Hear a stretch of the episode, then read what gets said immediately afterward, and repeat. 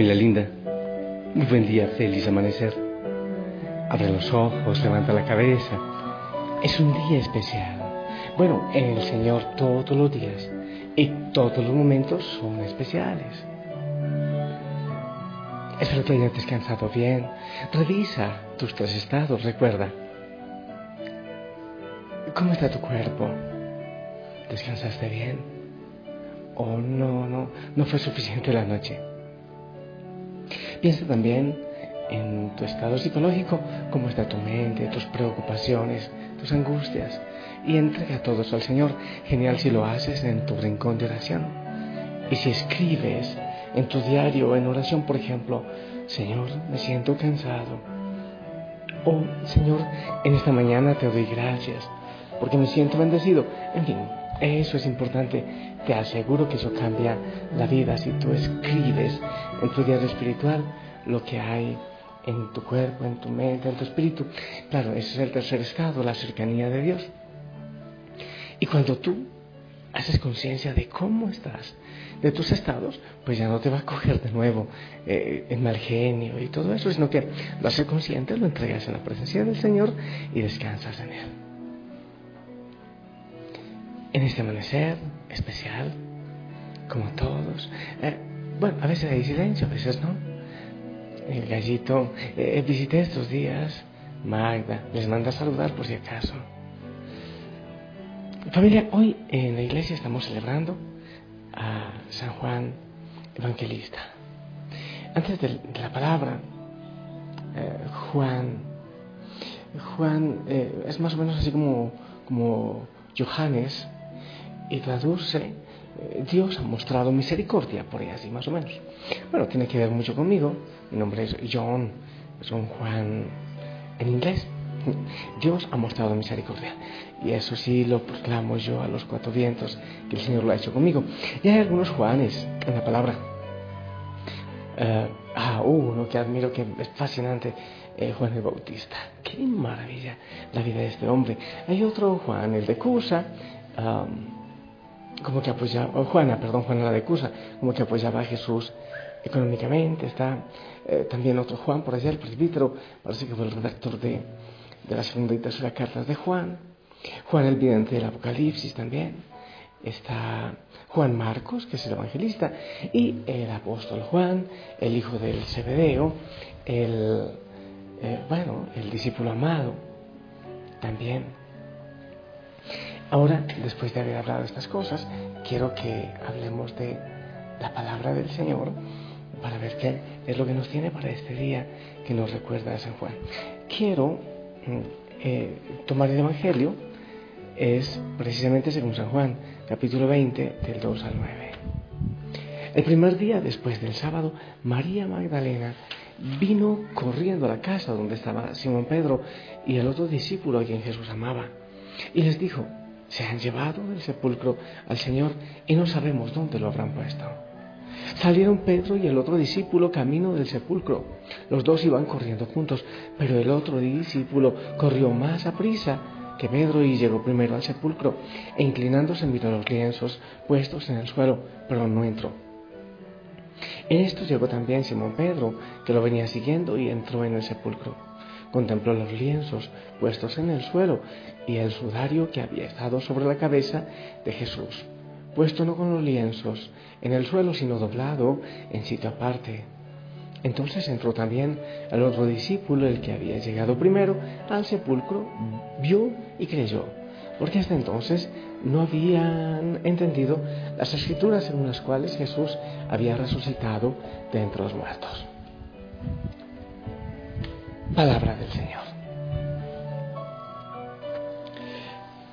Eh, bueno, familia, eh, yo debo confesarte que la palabra del Señor en estos días, eh, estoy, no, no, es la palabra del Señor, yo creo que no tengo mucho silencio, no he sacado así los espacios que sacaba antes, en silencio, en quietud, en, ante el Santísimo, para, para para que él me dijera más de la palabra.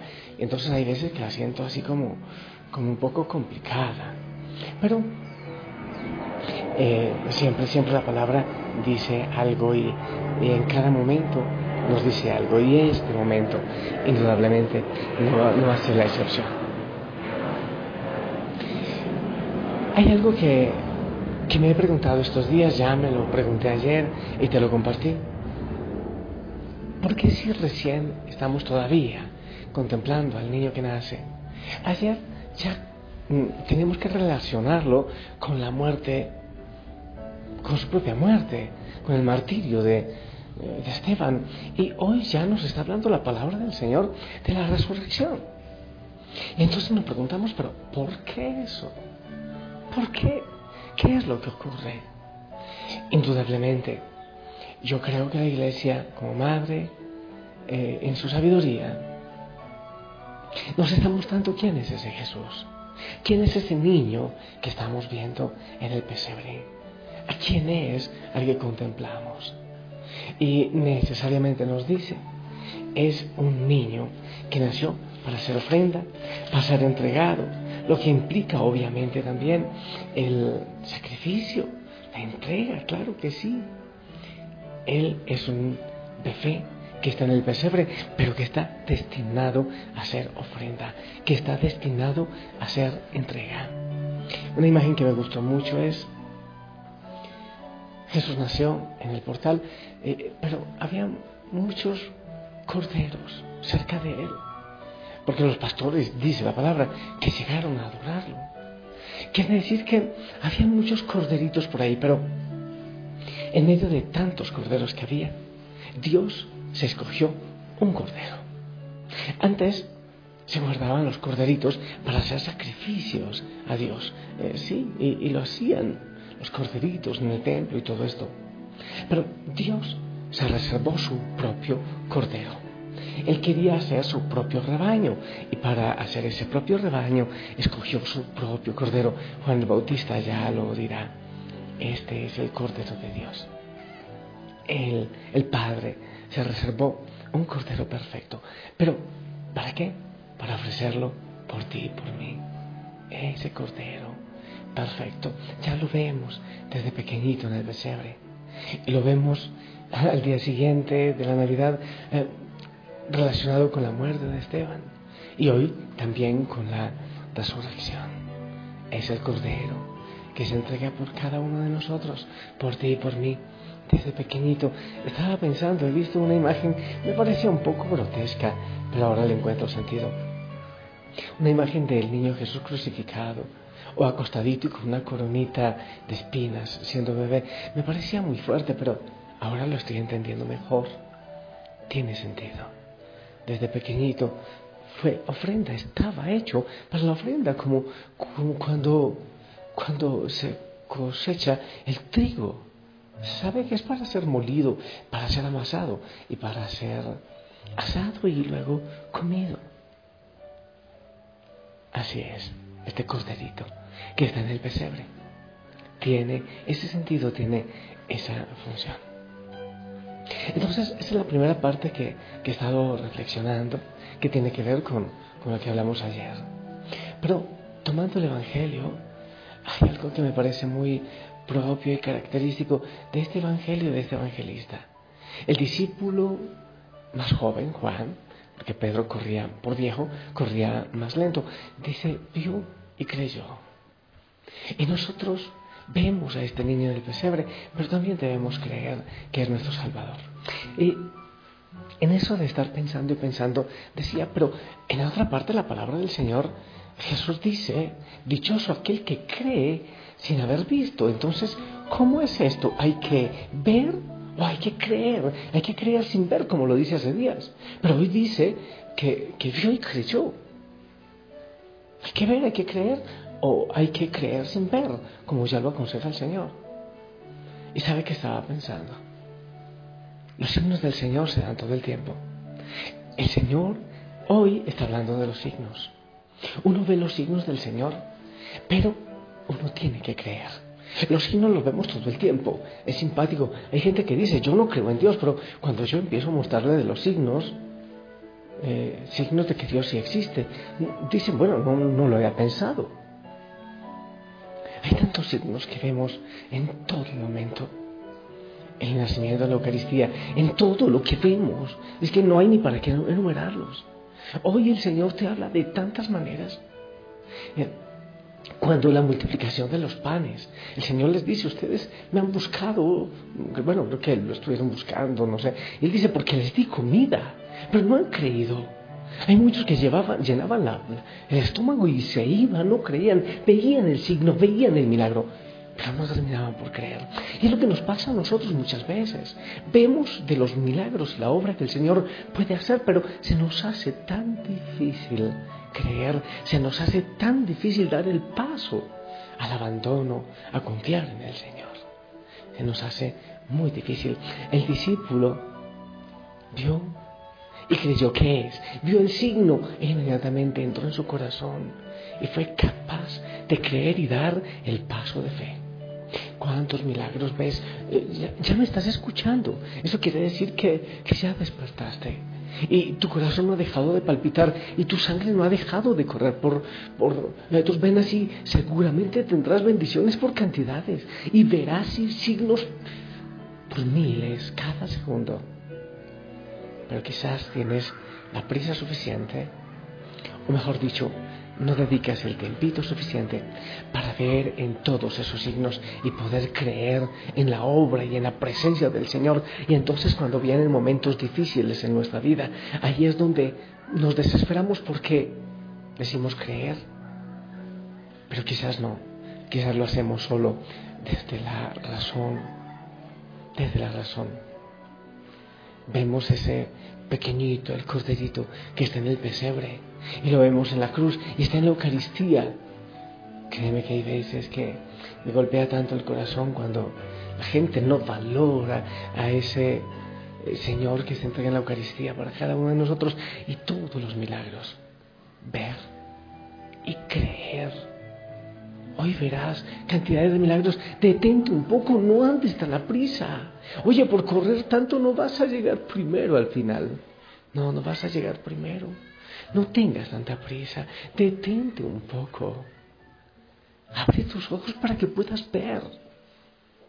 Es posible que ni siquiera ves. A mí me parece extraño. Hay veces que voy caminando por algún lugar y me parece tan nuevo cuando ya he caminado mucho por allí. Lo que ocurre es que antes no había abierto los ojos, no había visto, no había contemplado, no me había detenido. Pasa también con las personas. Ocurre con las personas, eh, pasan tan cerca, pero no les conocemos, pasan y, decimos qué antipática es esa persona, pero no nos detenemos a contemplar el milagro del Señor en su vida. Detente un poco, ve, contempla el pesebre, Contempla a Jesús en el Santísimo.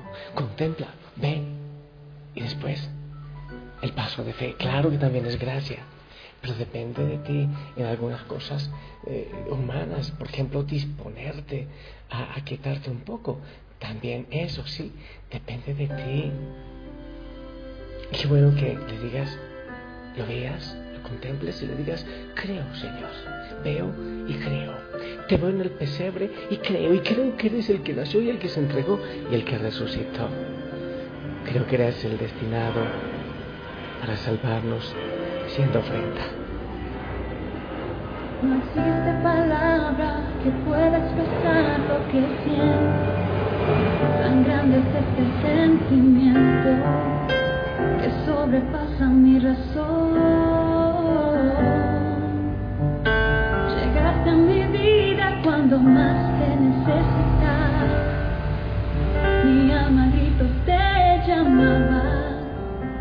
Escuchaste mi clamor. Hoy solo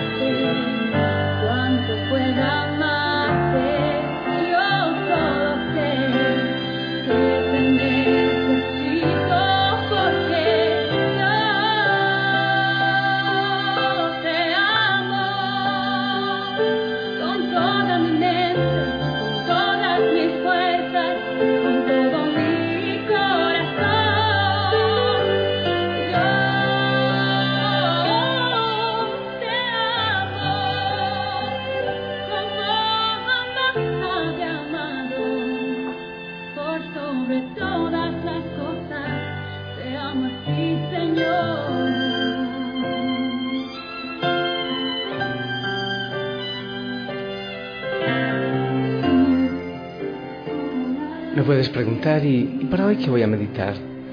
De todo lo que hemos dicho, de Juan, del nacimiento y después la muerte que reflexionábamos ayer y hoy la resurrección. Y después eh, lo que hemos dicho de ver y creer. Y me puedes decir que voy a reflexionar. Sí, todo te puede servir, pero que hoy abramos los ojos, detente un poco. Ves los signos, pero hay que dar el paso a la fe, a creer, a ver al Señor en esos signos, a verlo a Él obrando y actuando en cada momento de tu vida. ¿Te das cuenta? No te niego que si estoy en, así como en sequía en estos días, así fuerte, fuerte, pero la palabra siempre trae algo que nos refresca, que nos da vida, que nos ayuda. Yo te bendigo en el nombre del Padre, del Hijo, del Espíritu Santo. Amén. Esperamos tu bendición.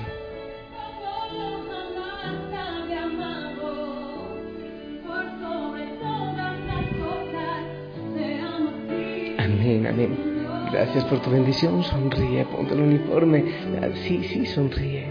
Te amo en el amor del Señor y hoy disfruta de Él en todas las manifestaciones que tendrá de su amor por ti. Si lo permite, nos escuchamos esta noche. Hasta pronto.